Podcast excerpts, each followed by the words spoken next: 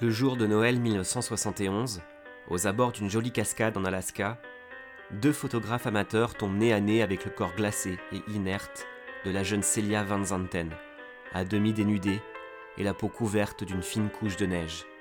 Elle était portée disparue depuis la veille. Je suis Michael, et pour cette affaire glaçante, je suis accompagné de Cyrielle, Capucine et Jean-Robert. Bonsoir. Bonsoir. Bonsoir. C'est l'histoire des démons de la dernière frontière.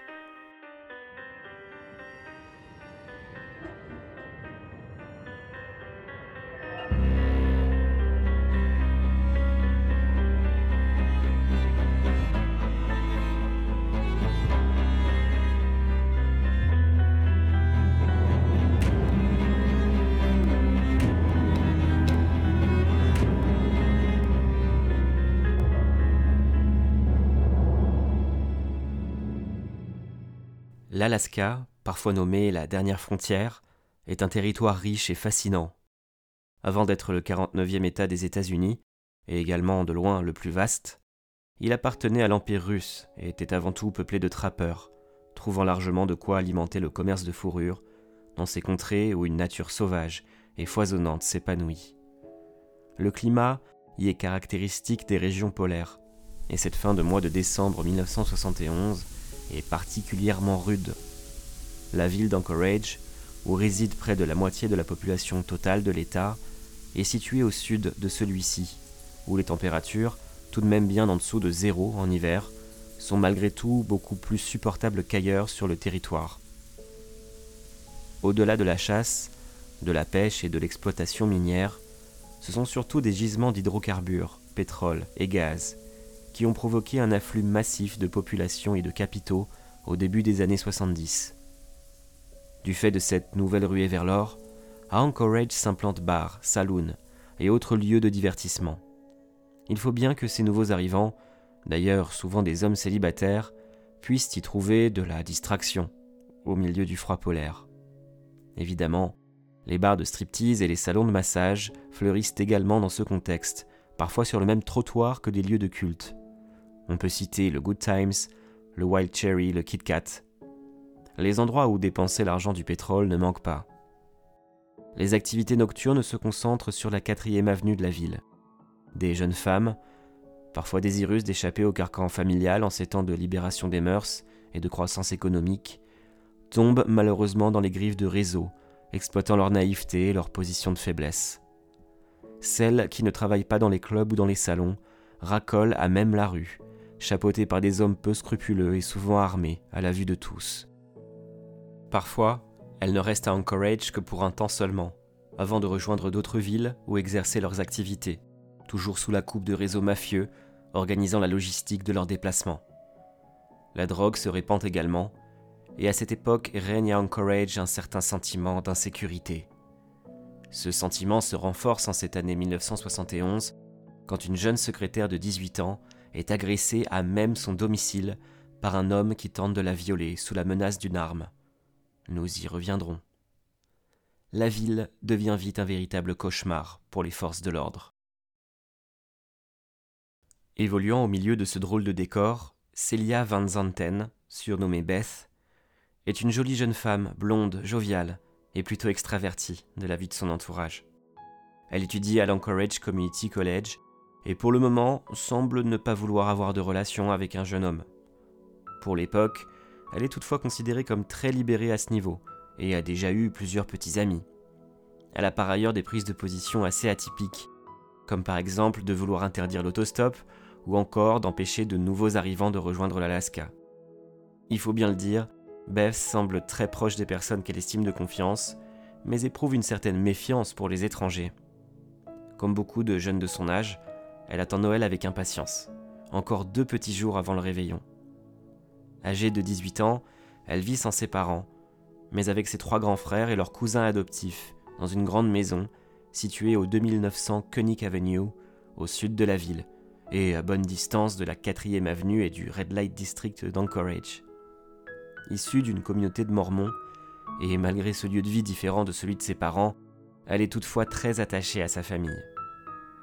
Ce soir-là, aux alentours de 20h30, deux des grands frères de Beth, Dave et Tom sont dans le salon et fument du cannabis en regardant un film à la télévision. L'atmosphère est irrespirable dans la maison, et la jeune Beth souhaite prendre l'air et aller acheter du soda au supermarché du coin, un magasin bailo situé à quelques pâtés de maison. Il s'agit d'un trajet de 10 minutes, peut-être un peu plus par le froid qui règne en cette soirée de décembre. Moins 15 degrés Celsius. Si seulement quelqu'un pouvait l'emmener. Tant pis, le temps presse, car le magasin ferme à 21h. Avant de partir, elle annonce à ses frères que ce soir, elle est supposée faire du babysitting pour l'un des amis de leur cousin adoptif, Greg, celui qui vit dans la même maison, mais qui est alors absent. Il est supposé l'emmener et ferait mieux d'être à la maison à son retour du supermarché. Mais Beth ne rentrera plus jamais chez elle.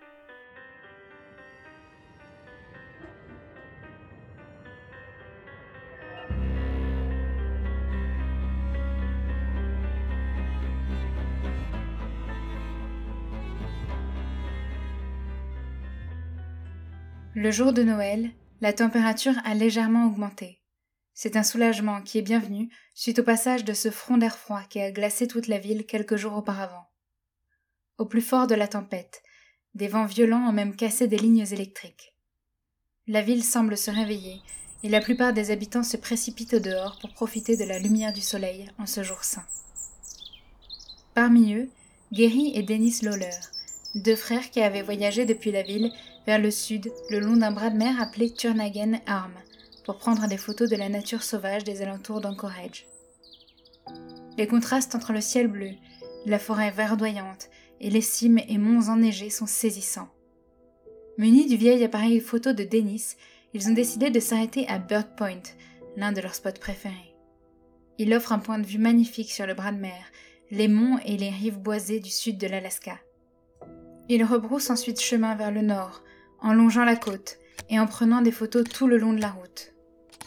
C'est presque par hasard qu'ils font une halte au bord de la crique Makiu, à une vingtaine de kilomètres de leur dernier arrêt.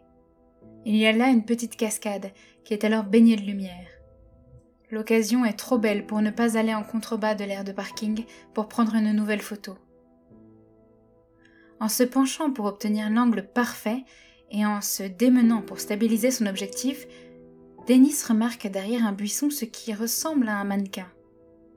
C'est un corps, celui d'une jeune femme blonde, au teint pâle, la peau couverte d'une fine couche de neige. Ils alertent la police à leur retour à Anchorage. Les mains de la jeune femme sont liées derrière son dos avec du fil électrique aux gaines noires et blanches, comme celui que l'on utilisait autrefois pour les enceintes stéréo. Le baillon qui lui couvrait la bouche a visiblement glissé le long de son visage. Elle est dévêtue au niveau des jambes et son pantalon est introuvable, de même que son manteau et ses bottes.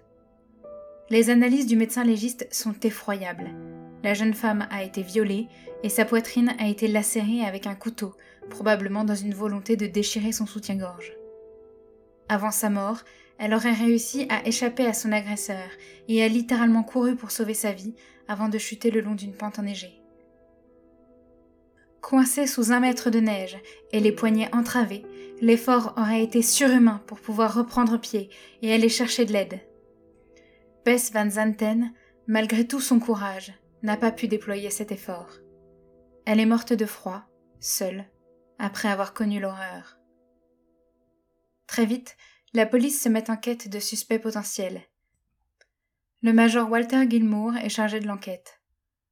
Étant donné qu'elle était supposée faire du babysitting pour lui le soir de la disparition, les regards se tournent vers Greg, le cousin adoptif au comportement parfois antisociaux. Greg est issu d'une famille d'Amérindiens natifs de l'Alaska et a été placé dans la famille Van Zanten à l'âge de 3 ans, alors que ses parents biologiques avaient contracté la tuberculose. Scolarisé un temps dans une école spécialisée pour les natifs amérindiens en Oklahoma, il est souvent violenté par des enfants issus de tribus indiennes rivales. Plutôt doué à l'école, il sera malheureusement contraint de retourner en Alaska. Bess et lui ne s'entendent pas, des tensions existent entre les deux individus, et la mère de Bess, Héloïse, en témoigne aux enquêteurs, qui décident de l'interroger le lendemain de la découverte du corps. Comme de coutume, les policiers demandent à Greg la chronologie de sa journée du 22 décembre. L'entrevue a lieu dans le garage possédé par l'un des frères de Bess, qui sont également interrogés. C'est là que les problèmes commencent. Greg a l'air d'avoir énormément de mal à recoller les morceaux. Il est clairement nerveux et son histoire ne colle pas, au point de devoir répondre à un deuxième interrogatoire le surlendemain, car d'autres témoignages, ceux des frères de Bess, rentrent en contradiction avec sa chronologie des faits. Ses agissements entre 20h30 et 22h, précisément le moment où Bess a disparu des radars, sont particulièrement flous. En fait, le cousin Greg avait consommé beaucoup d'alcool le 22 décembre au soir, ce qui expliquerait ses souvenirs pour le moins brouillés. Il confirme cependant être passé par la maison pour récupérer Bess, car il s'était arrangé avec elle pour qu'elle garde l'enfant de son amie Frida, avec laquelle il devait sortir ce soir-là en compagnie de son petit ami, Ronnie. Bess étant absente lors de son passage, il a conclu qu'il n'avait pas de solution de garde pour l'enfant de son ami, et est donc sorti sans elle avec Ronnie sur la quatrième avenue. Finalement, beaucoup plus tard dans la nuit, il se fera prendre pour conduite en état d'ivresse accompagné de trois femmes natives américaines. Les enquêteurs ne sont pas tout à fait convaincus de la version des faits de Greg. Cependant, ils n'ont aucun moyen de prouver qu'il aurait pu enlever Bess et la tuer pendant le temps où ses agissements sont difficiles à reconstituer. Par ailleurs, un passage au détecteur de mensonges achèvera de le disculper. Il ne sera plus inquiété. Mais alors, si Greg n'est pas coupable, qui a enlevé et tué Bess?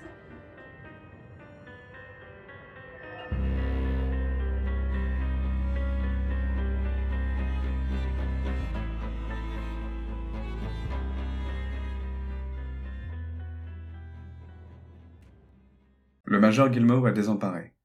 Plus de six mois après le meurtre de Bess Van Zanten, il n'y a toujours aucune piste suffisamment sérieuse pour rassurer la population d'Anchorage et la famille de la victime. Le cousin Greg est écarté, et le seul autre suspect interrogé s'est avéré avoir un alibi très solide. L'enquête patine, jusqu'à ce que le corps de Zizi Mason, une jeune femme de 20 ans, soit retrouvé dans une carrière, poignardée à mort. Elle aussi est à moitié dénudée elle aussi a été victime de viol. Les parallèles avec le meurtre de Celia Bess Van Zanten sont troublants. Dans la carrière, les enquêteurs trouvent des traces de sang menant à des marques de pneus, ce qui suggère que Zizi a été tuée plus loin, puis jetée dans la carrière. Cette fois-ci, les indices et les témoignages ne manquent pas. La jeune femme faisait de l'autostop depuis son domicile jusqu'à un garage pour aller y récupérer sa voiture. Un homme conduisant un véhicule de type pick-up s'arrête et accepte de la conduire à sa destination. Mais ils n'iront pas jusqu'au garage. Cet homme, c'est un certain Gary Ziegler. Il est alors lui-même accompagné d'un passager qu'il finira par déposer en restant seul avec la jeune autostoppeuse. La compagne de ce passager, Ralph Kinner, appelle la police après que le meurtre de Zizi a été annoncé aux nouvelles, pour dire que son compagnon était effectivement à bord du véhicule, mais qu'il en est descendu en cours de route. Grâce à différents témoignages et à l'analyse des traces de pneus au bord de la carrière, l'enquête progresse. Et en effet, tout mène à penser que Ziegler est coupable du meurtre de Zizi Mason. Il est déjà connu des services de police, et avait d'ailleurs été suspecté dans une affaire de meurtre d'un autostoppeur amérindien, mais n'avait pas pu être inculpé, faute de preuves. Cette fois-ci, les policiers obtiennent un mandat pour inspecter le pick-up. Celui-ci avait été méticuleusement nettoyé, mais les analystes arrivent tout de même à déceler de minuscules gouttes de sang. Ziegler est ainsi arrêté et placé en détention en attendant son procès. À une époque où les tests ADN n'existaient pas, les analyses permettent tout de même de conclure que le groupe sanguin du sang retrouvé dans la voiture est le même que celui de Zizi. Tout concorde. Et il est a priori impossible que Ziegler échappe à la justice.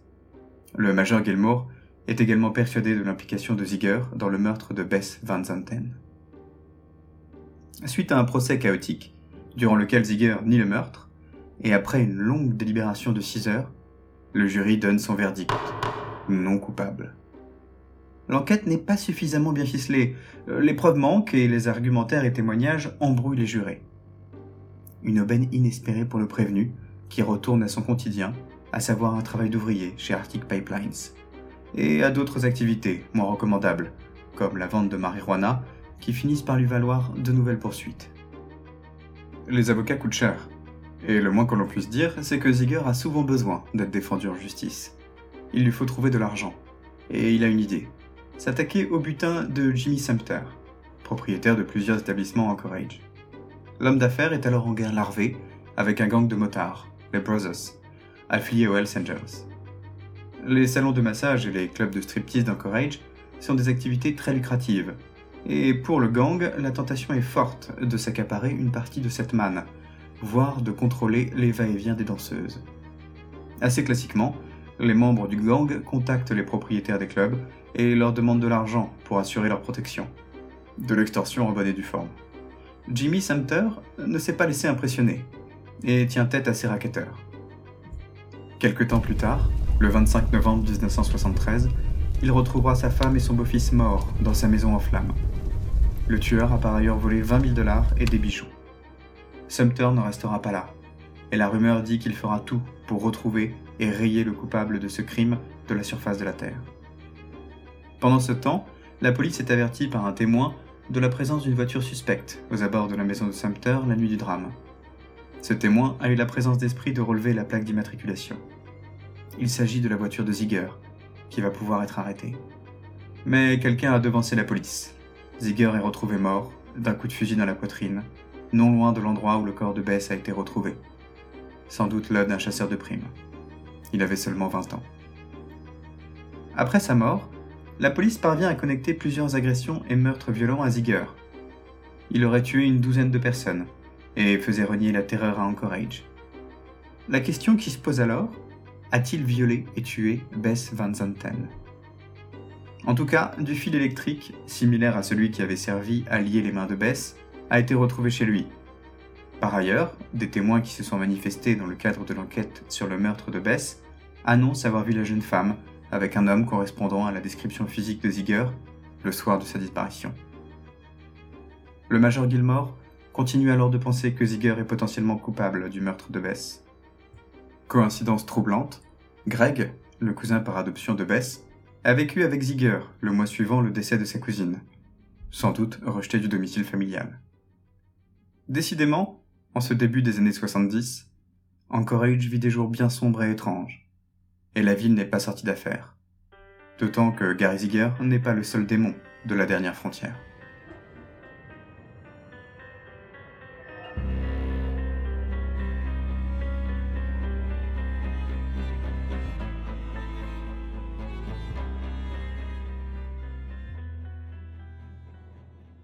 À la mort de Ziegler, la population d'Anchorage est débarrassée de l'un des tueurs les plus violents et incontrôlables de son histoire. Cependant, il est toujours impossible d'avoir la certitude qu'il est le meurtrier de Bess Van Zanten, et Anchorage n'est pas devenue une ville paisible pour autant, loin de là. Dix ans plus tard, le témoignage d'une jeune femme, Cindy Paulson, va rebattre de nouveau les cartes, et peut-être apporter un nouvel éclairage sur les possibles circonstances du meurtre de Bess.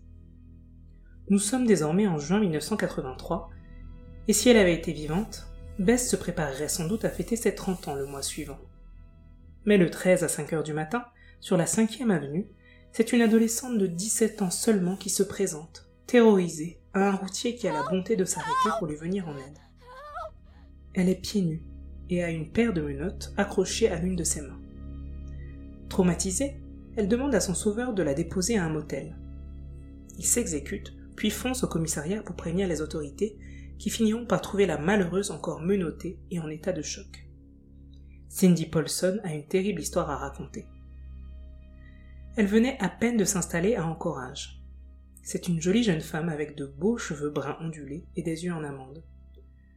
Mais comme beaucoup dans ces contrées, elle a fui une famille dysfonctionnelle et s'est installée ici pour subvenir seule à ses propres besoins par la prostitution. Ce soir-là, le 12 juin, elle monte dans la voiture d'un client et exécute une prestation. Mais ce client la menotte, puis brandit un revolver au moment où Cindy tente de s'échapper. La jeune femme est ensuite amenée au domicile de l'assaillant, puis enchaînée. Il lui promet qu'elle pourra repartir saine et sauve, à condition d'être coopérative. Il viole et torture Cindy tout au long de la nuit. Au matin, celui qui se fait appeler John a un autre projet pour sa proie. Cindy témoigne en sanglotant. Il m'a dit que parce qu'il m'aimait bien, il m'emmènerait en avion à son chalet pour que l'on fasse l'amour juste une fois, puis qu'il me ramènerait. Mais je savais que je ne reviendrais pas. Effectivement, l'assaillant possède un petit avion. Une fois à l'aérodrome, il s'affaire à le charger de matériel et fait des allers-retours entre sa voiture et l'engin, tandis que Cindy reste prisonnière dans la voiture. Heureusement, les portes avant sont ouvertes, et au moment le plus opportun, Cindy saisit sa chance, n'écoutant que son courage. Elle s'enfuit. Le dénommé John la poursuit, armé de son pistolet, mais trop tard. Cindy est parvenue à sauver sa vie. Une fois prise en charge par la police, et bien qu'extrêmement choquée, la jeune femme livre le récit de son calvaire avec une précision inespérée étant donné les circonstances. Elle se rappelle de la rue dans laquelle la maison de son assaillant est située, décrit les trophées de chasse disposés sur les murs, des têtes de cerf et de bélier.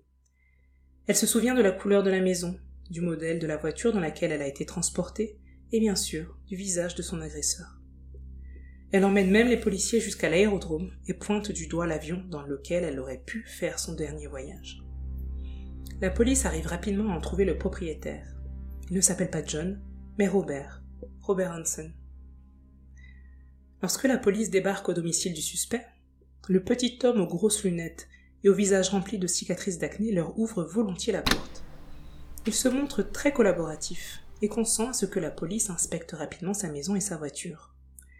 À ce stade, les officiers ne constatent rien qui ne puisse entériner le récit de Cindy, et n'ont dans tous les cas pas le pouvoir de fouiller la résidence. Robert possède certes des trophées de chasse, mais c'est plutôt courant dans la région. Par ailleurs, il a un alibi, deux amis confirment avoir passé la nuit avec lui.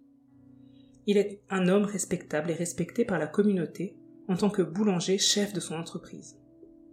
Se pourrait-il que Cindy, prostituée et héroïnomane de son état, ait tout inventé? Possible.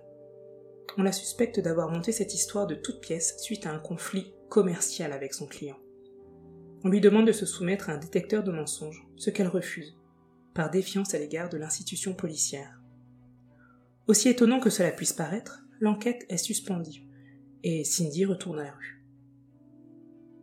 Quelques mois plus tard, des chasseurs découvrent un corps dans un buisson à quelques kilomètres d'encourage. Il s'agit à nouveau d'une femme. Elle est habillée mais pieds nus et bâillonnée. Une cartouche est trouvée près du corps. Il s'agit de Sherry Moreau, une danseuse topless portée disparue depuis presque un an.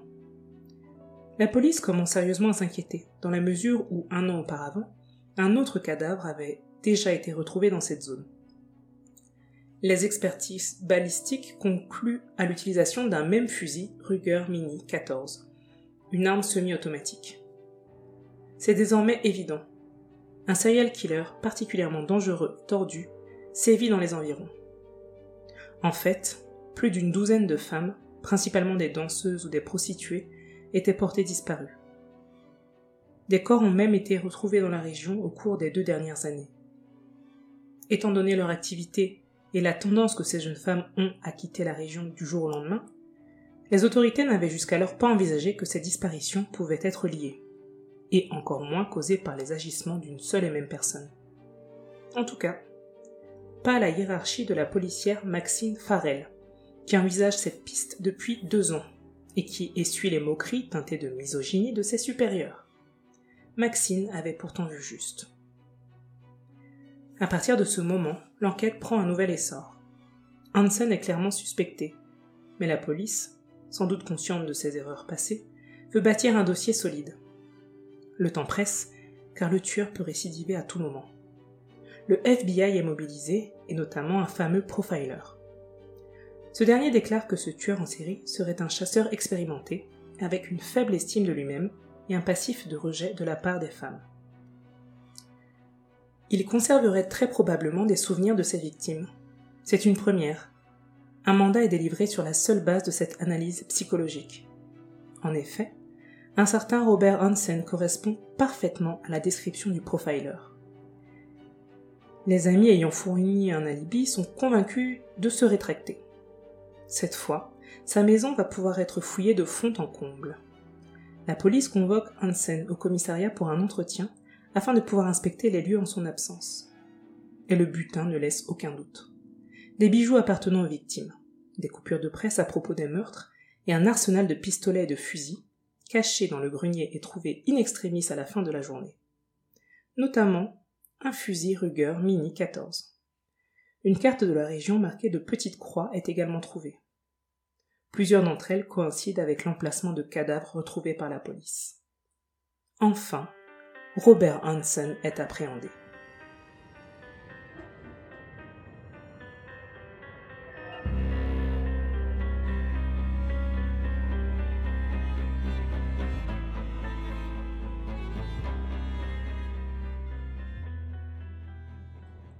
Robert Hansen est né en 1939 en Iowa.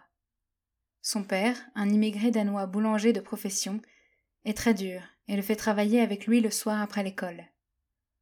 Robert est de petite taille, il souffre d'un bégaiement et d'une timidité maladive et subit les moqueries de ses camarades de classe autant que le rejet des filles. À sa sortie du lycée, il devient réserviste de l'armée américaine et même pompier volontaire.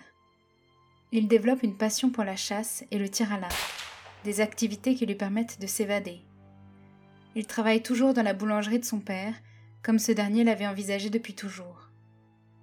Le jeune Robert finit par se marier avec une autre jeune femme du cru, à Pocahontas. Peu après son mariage, et alors âgé de 21 ans, Hansen est arrêté par la police. Il a mis le feu au hangar à bus scolaire du comté de Pocahontas comme une revanche à son impopularité de l'époque du lycée. Il est condamné à trois ans de prison, mais n'effectuera que 20 mois derrière les barreaux. Il est alors diagnostiqué bipolaire avec des épisodes schizophrènes par le psychiatre de l'établissement pénitentiaire. Son épouse, choquée, engage une procédure de divorce alors qu'il est encore incarcéré. Ses parents, couverts de honte, vendent la boulangerie et déménagent dans le Minnesota. Hansen ne se fera plus remarquer que pour de menus larcins jusqu'à son remariage en 1963.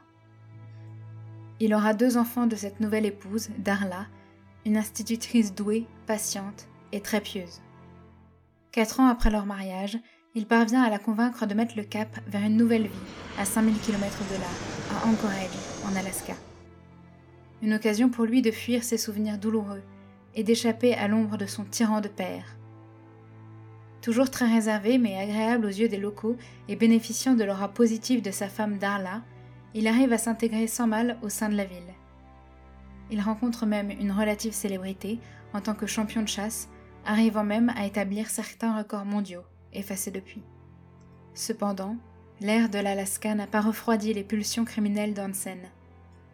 En décembre 1971, mois de la disparition de Bess Van Zanten, il est arrêté pour agression à l'arme létale sur une jeune secrétaire et pour viol sur une prostituée, Sandra Patterson.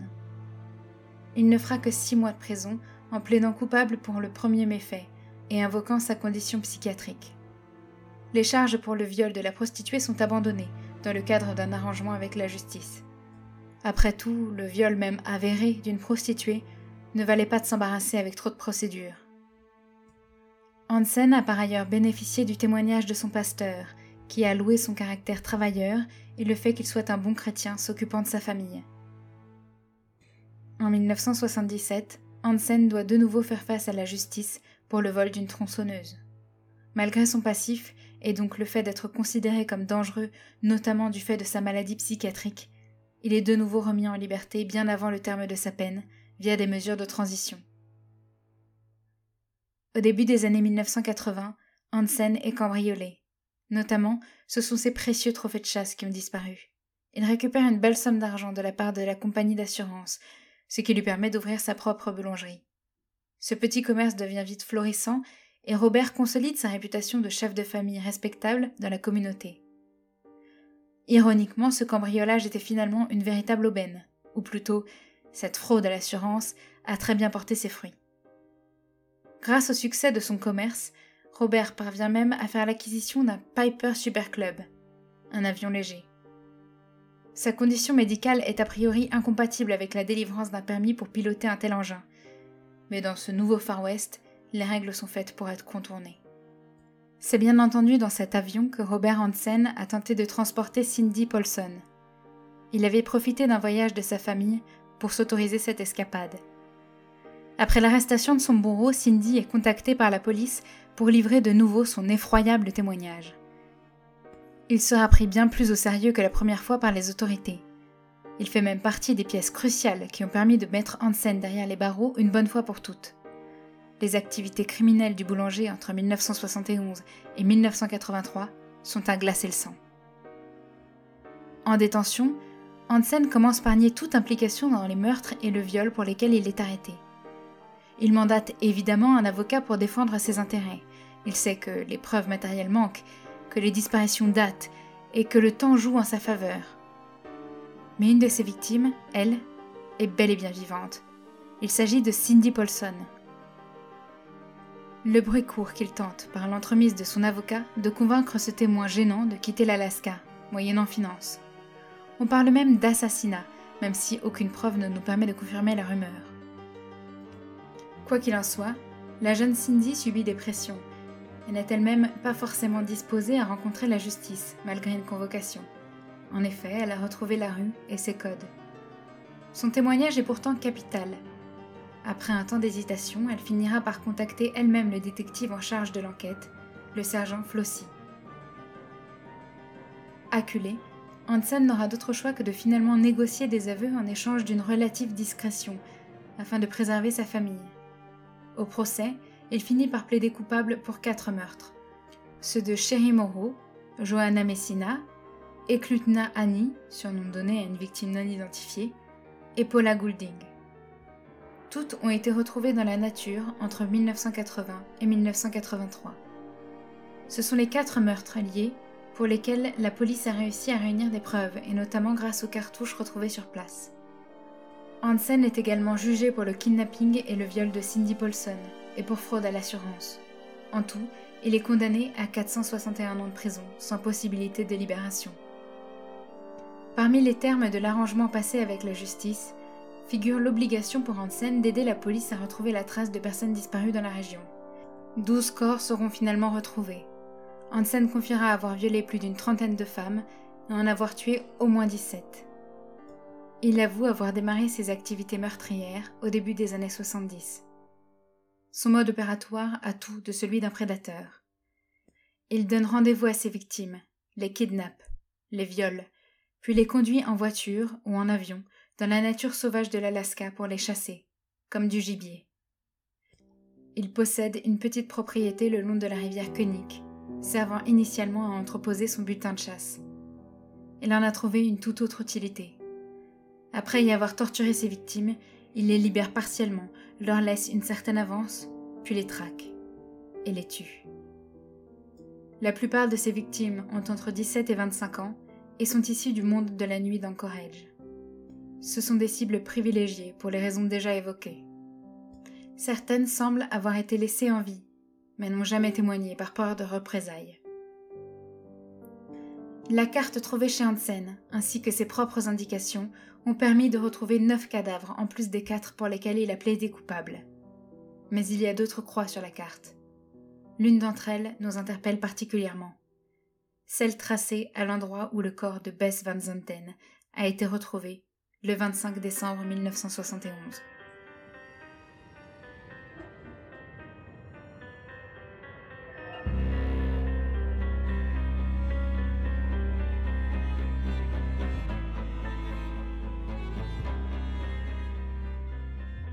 Hansen purgera sa peine dans plusieurs établissements, pour finalement décéder en 2014, à l'âge de 75 ans. Sa femme Darla, même après avoir obtenu le divorce, devra fuir la ville avec les enfants, subissant l'hostilité des habitants. Elle ne savait rien des activités criminelles de son démon de mari. Hansen a semé la désolation, et malgré ses aveux, peut-être a-t-il emporté certains de ses secrets dans la tombe. Se pourrait-il que Robert Hansen soit le meurtrier de Bess Van Zanten, morte peu avant Noël 1971.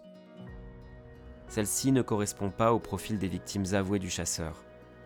Par ailleurs, la résidence de Bess se situe loin de la 4e et de la 5e avenue, qui sont son terrain de chasse privilégié. Hansen a toujours nié le meurtre de Beth. Il nie également toute implication dans la disparition de deux jeunes femmes de Seward une ville à environ 2h30 de route au sud d'Anchorage, disparue respectivement en 1973 et 1975 alors qu'il était en liberté conditionnelle et en visite dans la ville, Contrairement à Beth, leur corps n'a pas été retrouvé.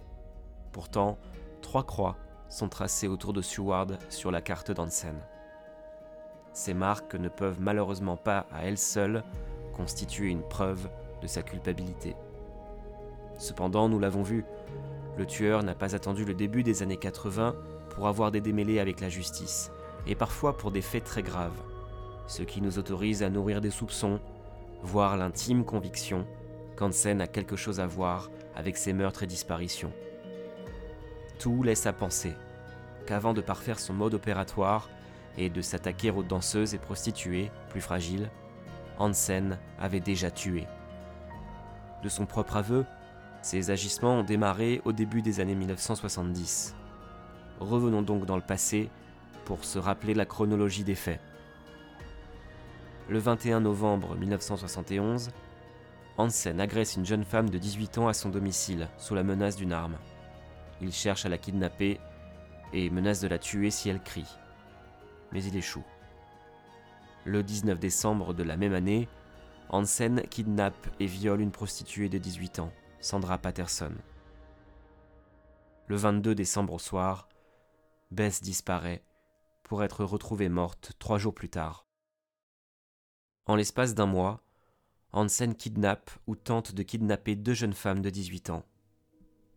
Pour rappel, un suspect avait été interrogé, en plus du cousin Greg, dans le cadre de l'enquête sur le meurtre de Beth.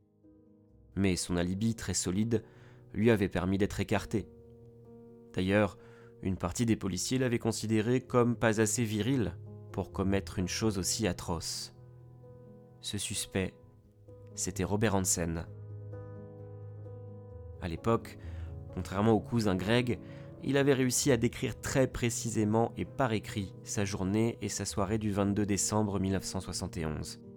En l'occurrence, il était chez un ami pour manger une pizza, jusqu'à 22h30. Parmi toutes les heures indiquées sur le papier remis à la police, c'est la seule qui est soulignée. Rappelons que le tueur avait également un alibi pour se disculper du kidnapping et du viol de Cindy Paulson. Alibi qui a fini par voler en éclats, ce qui a conduit à le mettre hors d'état de nuire.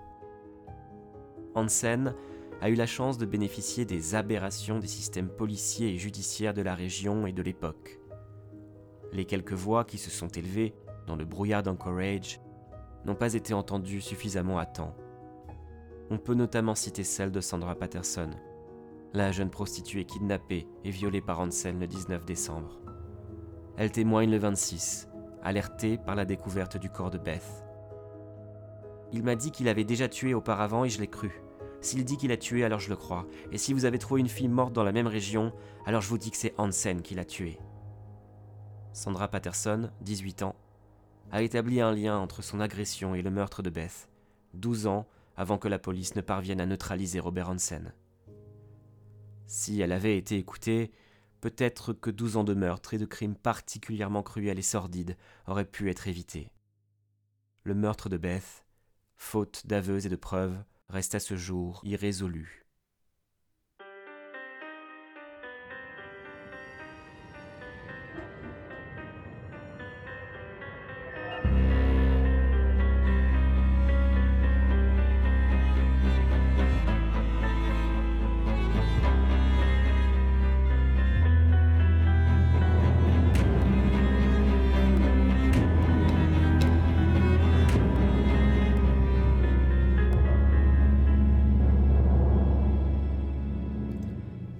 Alors j'espère que cette affaire euh, vous aura plu.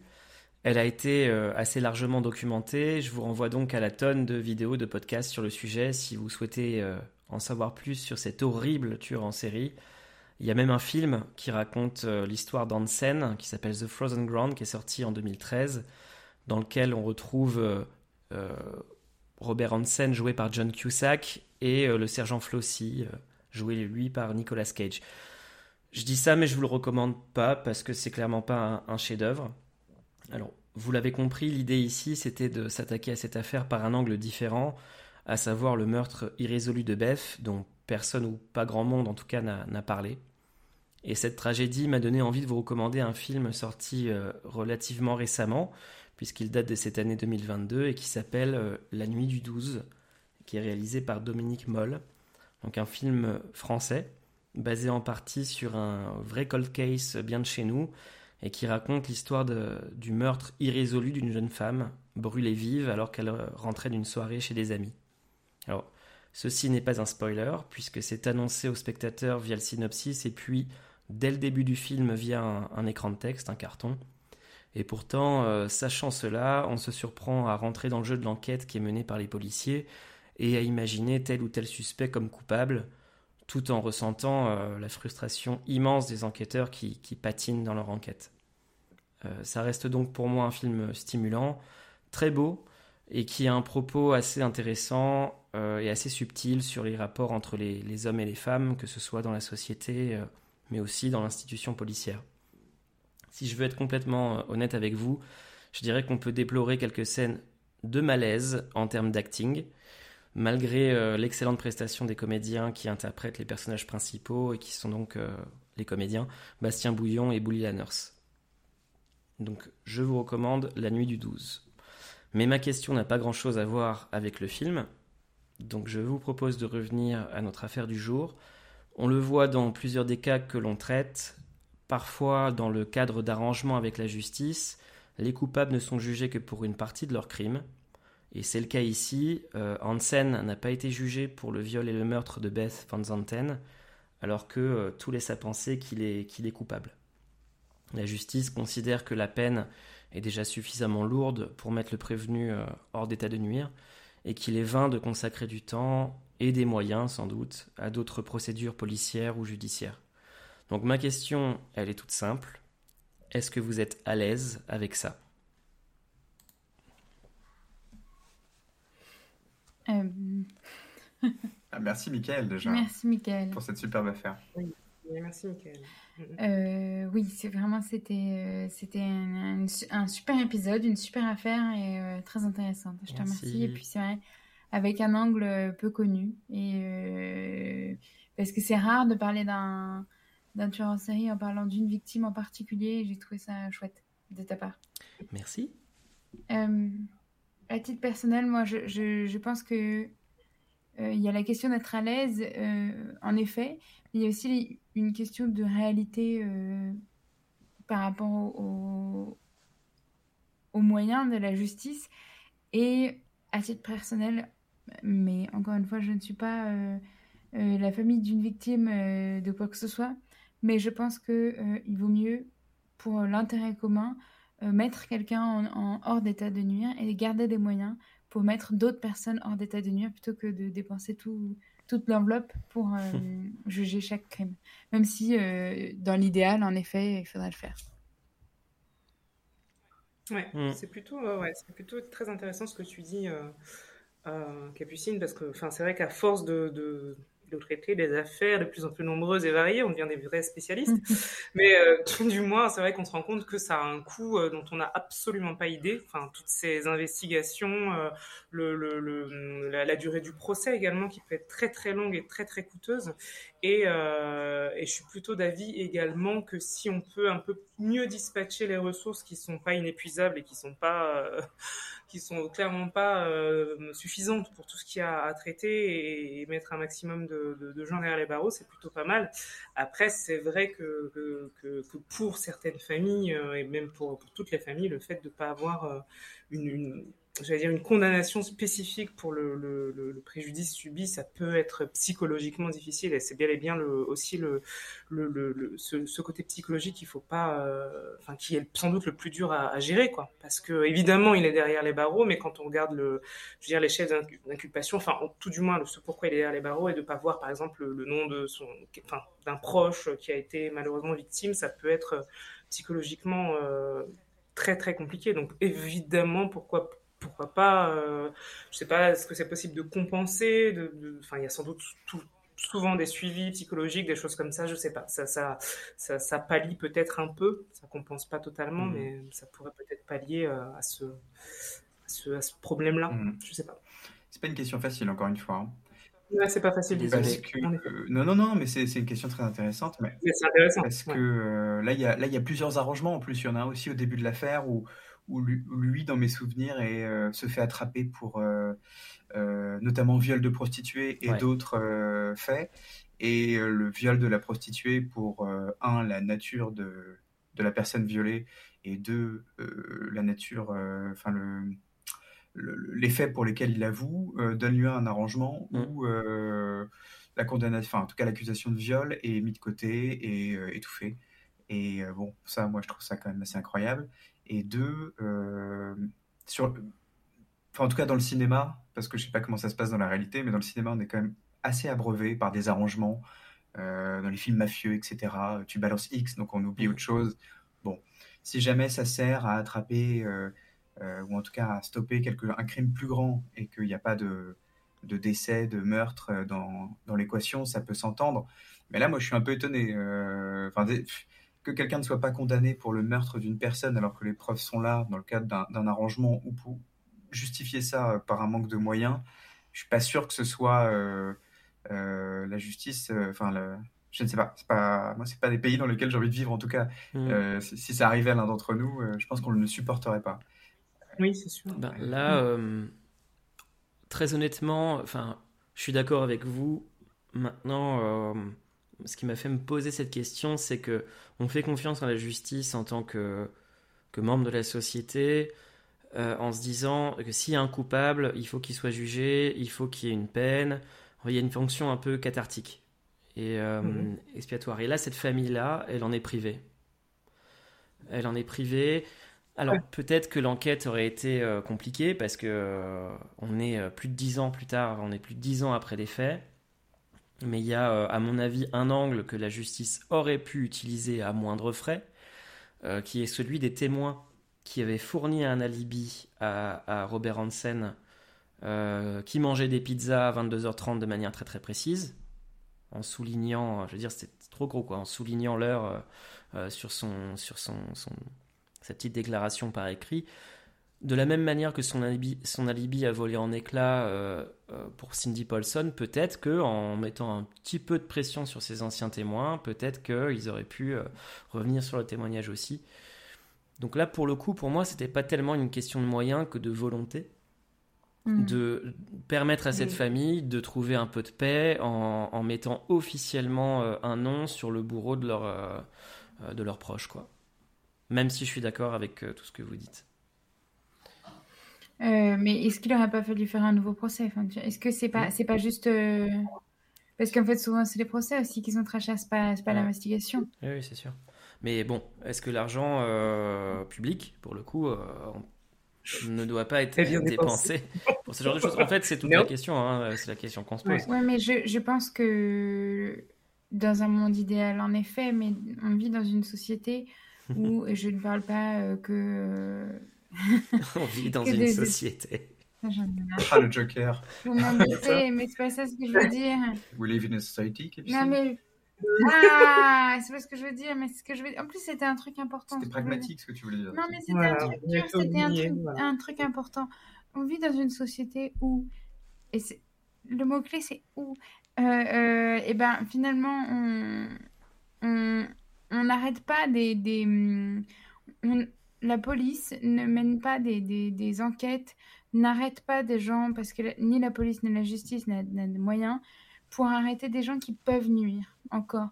On, le voit dans plein d'affaires qu'on a faites dans, dans l'actualité, dans les, gens qu'on connaît, il y a des gens qui portent plainte et on ne retrouve pas, la police n'enquête pas, ou alors ils considèrent qu'ils n'ont pas assez de moyens pour faire les choses.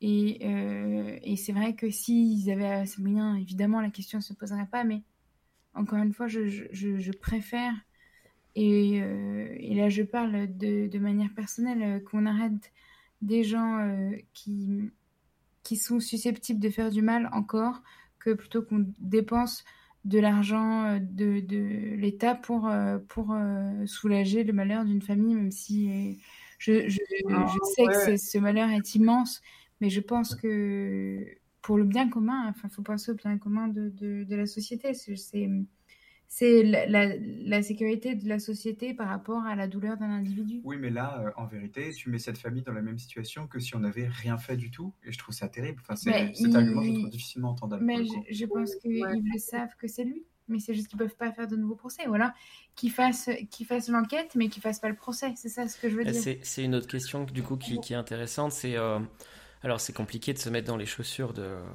euh, de cette famille, hein, mais euh, est-ce que c'est satisfaisant d'avoir la conviction du coupable euh, ou est-ce qu'il faudrait que la société justement le reconnaisse et qu'il y ait une décision de justice? Bah oui. Mais je pense que oui, je pense qu'il faut que la société le reconnaisse. C'est comme pour à l'inverse des gens qui, enfin pas tout à fait l'inverse, mais des gens qui ont été euh, a priori ou condamnés à tort ou euh, on parle vraiment de réhabilitation, mm. c'est-à-dire qu'il faut vraiment que la société, c'est pas juste euh, la famille ou, la personne avec elle-même, il faut vraiment qu'aux yeux de la société, aux yeux du public, ce soit reconnu. Donc il y a vraiment une, enfin il y a vraiment un, statut, c'est pas vraiment un statut social, mais enfin moi, moi je pense que, que oui effectivement c'est primordial. Bah oui, puis même le même le principe d'égalité est un peu bafoué par ce genre de décision. C'est-à-dire qu'on bah a tous normalement euh, le droit à un accès euh, égal, équivalent à la justice. Et là, on l'a vu au début tout à l'heure, euh, une femme, parce qu'elle était prostituée, n'y a pas eu le droit. et là, une autre n'y a pas le droit pour des raisons plus obscures. Mais pourquoi quelqu'un, pourquoi un crime serait jugé par un autre? C'est même si le coupable a déjà été en prison. Ça veut dire quoi? Ça veut dire par exemple que si quelqu'un qui est en prison par exemple, euh, aux États-Unis, je euh, je sais pas, imaginons que demain on apprend que Madoff, qui, euh, alors, qui est décédé depuis, mais qui avait été condamné à je sais plus combien de dizaines d'années de prison, était coupable de. Enfin, il y avait une enquête pour meurtre sur lui. On disait, bon, pour une fraude financière, il a pris 100 ans. Je sais plus exactement le chiffre, je suis navré. Donc, on va pas le juger pour ça. En vérité, c'est un non-sens assez, assez, grand, je trouve. Hein. Hmm. Ouais, c'est une bonne question de, de philosophie du droit. Après, après, il y a plein de, enfin plein, il y a plusieurs États, je crois, aux États-Unis, je ne saurais pas dire lesquels, mais qui, qui même si c'est totalement absurde, mais, euh, mais par exemple dans le cas de Jeffrey Dahmer, puisqu'on parle que de lui en ce moment, qui a été condamné à X peine de réclusion à perpétuité. Bah oui, il y a le cumul. Il va, il crève euh, machin, et dans tous les cas, il serait mort avant euh, machin, avant d'avoir purgé, purgé, je sais pas, tu peux pas purger 900 ans de ah de, prison, mais dans la tête des familles, c'est hyper important. Mais oui, et c'est pour ça que c'est d'autant plus étonnant. Tu as raison, il y a le cumul des peines aux États-Unis, donc tu, peux, tu peux prendre 300 ans, et là, ils ont le mec, euh, ils l'ont. Mais c'est peut-être que c'est cher. Mais oui, mais attends, c'est de, la, de la bonne pub pour le procureur. Enfin, en vrai, c'est du pain béni, quoi. Mais ils ont qu'à faire une petite levée de fonds. Moi, je mets un euro. Et si, et, si, et si le monde entier met un euro, et eh ben, il y aura, eh ben, il y aura assez de sous. Alors faites que cet épisode soit diffusé. Comme ça, des, choses des choses comme ça n'arriveront plus jamais. Pardon, j'essaie d'être léger sur ce cas qui est horrible. Oui, oui, non, mais attends, mais c'est hyper, euh, euh, mais c'est vrai que l'autre jour, j'ai vu euh, dans, dans, le journal, ils ont publié des, des... C'est quoi déjà le mot quand on dit des petits morceaux? Des extraits Des extraits de la lettre du grêlé, là, du type qui a ah oui. Euh, à sa femme, euh, sa lettre de suicide. Et, ah euh, donc, il, il, recontextualisait le truc où, en effet, c'est un type qui a violé et tué des femmes. Et quand, il, quand la police, finalement, a, a fait le lien entre lui et le meurtrier, bah, il a décidé de se suicider et d'écrire une mmh. lettre de, de bah, d'adieu à sa femme en disant qu'il décidait de se suicider parce que en France, euh, il n'y aurait pas de, de, procès euh, bah, post-mortem, comment tu veux dire, après, bah, après sa mort, et donc il ne serait pas poursuivi. et donc c'est toujours considéré comme innocent, et puis ça mettrait pas, ça, ça salirait pas sa famille, euh, qu'il avait honte de ce qu'il avait fait quand il était plus jeune, mais que depuis il n'avait plus rien fait. Et euh, je me disais que c'était quand même euh, dégueu. Donc, euh, et qu'en effet, il a, enfin, par exemple, j'en parlais avec ma maman. Et salut maman, je sais que tu nous écoutes. Et, Bonjour. et, et puis, elle me disait oui, mais il faut le comprendre pour, pour sa famille. C'est normal qu'il veuille mettre sa enfin, qu'il protège sa famille avant de, d'accepter la peine qu'il a. Et je, je disais, mm. oui, mais quand même, c'est des familles qui ont, qui ont tellement souffert depuis tellement d'années qu'ils ont, ils ont besoin de, le voir payer pour le mmh. truc qu'il a, pour ce qu'il a fait. Et donc, en fait, je suis d'accord avec vous quand même. Mais, mais c'est vrai que si, en fait, on sait pas, on sait pas où, enfin, je sais pas de quel comté c'est encore Edge, mais mais euh, les, moyens qu'ils ont dans ce comté en termes de justice et de, police, encore une fois, tout ça, c'est une question d'argent. Enfin, je, suis pas sûr, je suis pas, suis pas certain. Non, mais il y a, y, a, y, a y a, ce qu'on devrait faire, mais si par exemple tu as, tu as de l'argent soit pour poursuivre quelqu'un qui est dans la nature, soit pour punir quelqu'un qui est déjà derrière les barreaux, qui va mourir derrière les barreaux, qu'est-ce que tu fais? Oui, mais on est, on est aux États-Unis. Euh, tu as vu le tapage médiatique autour des procès de tueurs en série? Enfin, ils en font des caisses, ils adorent ça. Euh, mm. C'est des choses qui sont médiatisées, euh, télévisées, c'est étonnant. Mais, Justement, justement, moi, ce que je. Enfin, encore une fois, cette affaire a été beaucoup documentée, certainement a posteriori, mais aussi au moment où on a découvert ce type-là. C'est-à-dire au mm. début des années 80, milieu des années 80. Et je pense que malheureusement, euh, Bess et sa famille ont pâti du fait que les faits étaient, euh, ont eu lieu dix ans plus tôt, en fait. Et que tout le monde s'en foutait. Et qu'il n'y avait pas encore, cette, euh, y avait pas encore cette effervescence autour des tueurs en série. Mais effectivement, je pense qu'une certaine pression médiatique aurait pu mettre le petit pied à l'étrier pour la police et la justice. Mais j'entends la question des moyens, et pour moi, c'est une question ouverte, et c'est pour ça que j'ai voulu vous la, vous la poser. Je... Ça m'embête parce que je suis encore la seule qui a un point de vue dégueulasse. Non, parce que je pense que tu as, raison, tu as raison, tu as le point de vue le plus pragmatique, et c'est même pas ton point de mm. vue, c'est pour le moins une réalité. Mais si c'est la vérité, il faut faire en, sorte que ce soit pas le cas, parce que euh, la santé, la justice, euh, être des choses. Euh, c'est la base, c'est la base de nos sociétés, quoi. si demain euh, l'un de nos proches était victime de quelqu'un et qu'on comme seul argument, on nous disait qu'il est probablement ah euh, derrière les verrous. Enfin. Non, non, mais je suis d'accord. Non, non, t'es pas, pas la seule. Oui, mais je veux dire, c'est que de toute façon, euh, dans cette, à cette époque, en 80, je veux dire, il y a à moins de retrouver euh, une culotte hmm. de la nana dans sa chambre et que les, les mains pleines de sang. Enfin, je veux dire, il n'y a pas l'ADN, donc c'est que des, des, preuves où on dit a priori et le, et le jury, il dit a priori j'ai été bien convaincue par tel avocat, donc de toute façon, quoi qu'il arrive, je ne sais pas si tu as, quoi qu'il arrive, en fait, en tout cas, dans les années 80, euh, un soulagement, si, à moins que la personne soit prise en flagrant délit, tu vois. Mhm. Non, bien sûr, mais quand, mais quand tu vois qu'en France, on travaille encore sur le petit Grégory, enfin, tu vois, je sais pas si la question des moyens, elle est, elle est réelle dans une affaire, euh, je sais pas. Mais parce que le petit Grégory, déjà, c'est, c'est, je suis, je suis désolée, mais le petit Grégory, c'est un enfant. Et, à partir du moment où c'est un enfant, eh ben, ça touche plus la population. Je dis pas qu'une fille de 17 ans ou 18 ans, euh, ça touche moins ou c'est moins d'importance, mais je dis que c'est mm. moins, c'est moins considéré comme un martyr, tu vois. Mais c'est aussi parce qu'il y euh, médiatique, quoi. Mais c'est médiatique parce qu'aussi l'affaire du, du, petit Grégory, il y avait tout un, tout un truc ouais voilà il y avait il y avait, il y avait des choses à se mettre sous la dent euh, et, qui et, qui, qui, vont satisfaire aussi nos, le voyeurisme qu'il y a euh, vis-à-vis de nous la société et dont euh, certains avocats médiatiques vont vouloir s'emparer derrière ce qui va hmm. médiatiser l'affaire enfin et c'est ça qui est dommage c'est qu'il n'y a pas d'égalité il n'y a pas d'égalité devant la justice si, si c'est parce que c'est le potentiel médiatique qui va permettre à des familles d'obtenir justice ou non. Moi, je me sens rebelle ce soir. Hein. Le, petit Grégory, ça reste quand même un enfant euh, du. Il y avait des enjeux, il y avait des, des trucs d'enjeux d'argent, machin. je suis désolée, mais Beth, euh, c'est une, une, fille qui vient d'une famille qui a pas particulièrement de moyens, euh, dans, un, dans un endroit où il y, a, il y a pas mal de criminalité, j'ai l'impression. Mm. D'autant mm. plus qu'aux États-Unis, il y a quand même beaucoup plus de criminalité qu'en France, notamment dans les années 80, enfin 70-80. Euh, c'est dramatique. c'est l'avènement euh, du tueur en série, alors qu'en France, euh, je veux dire, il y en a eu quelques petits Belges qui se sont baladés, mais, c'est C'était beaucoup de crack aussi sur Châtelet, je me souviens de cette époque.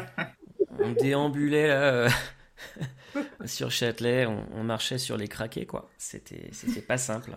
82, si tu me regardes.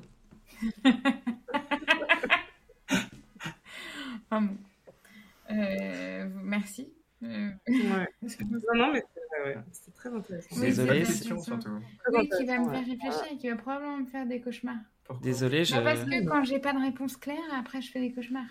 j'ai conscience que c'était un épisode plombant de A à Z euh, et, euh, et l'histoire elle-même et puis le et puis avec la question on a du mal à être léger mais certains de nos auditeurs euh, en seront très ravis n'est-ce pas? Bah oui, il en faut pour tous les goûts. Hein, Oui. après tout, hein. Mais après, si vous voulez qu'on fasse des trucs plus gays, euh, vous pouvez nous envoyer de l'argent pour euh, qu'on ait plus de patates, pour qu'on ait envie de faire des, des affaires, non pas que ce soit gay, euh, puisque ça reste des affaires criminelles, Non, mais euh, il y, a- il y en a qui sont moins, moins tristes que d'autres, par exemple quand c'est des gangs.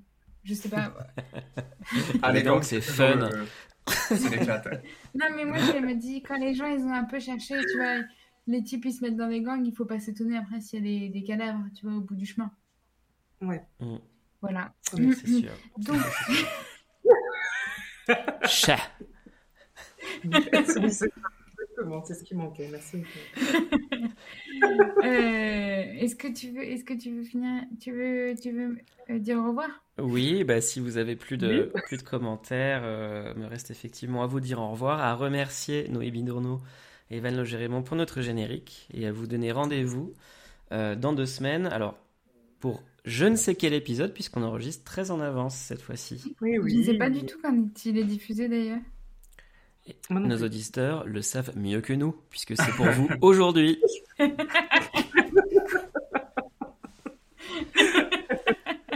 Merci à tous. Merci, Merci beaucoup. Merci. Au revoir, bonne soirée. Bonne soirée. Bonne soirée à tous. Au revoir.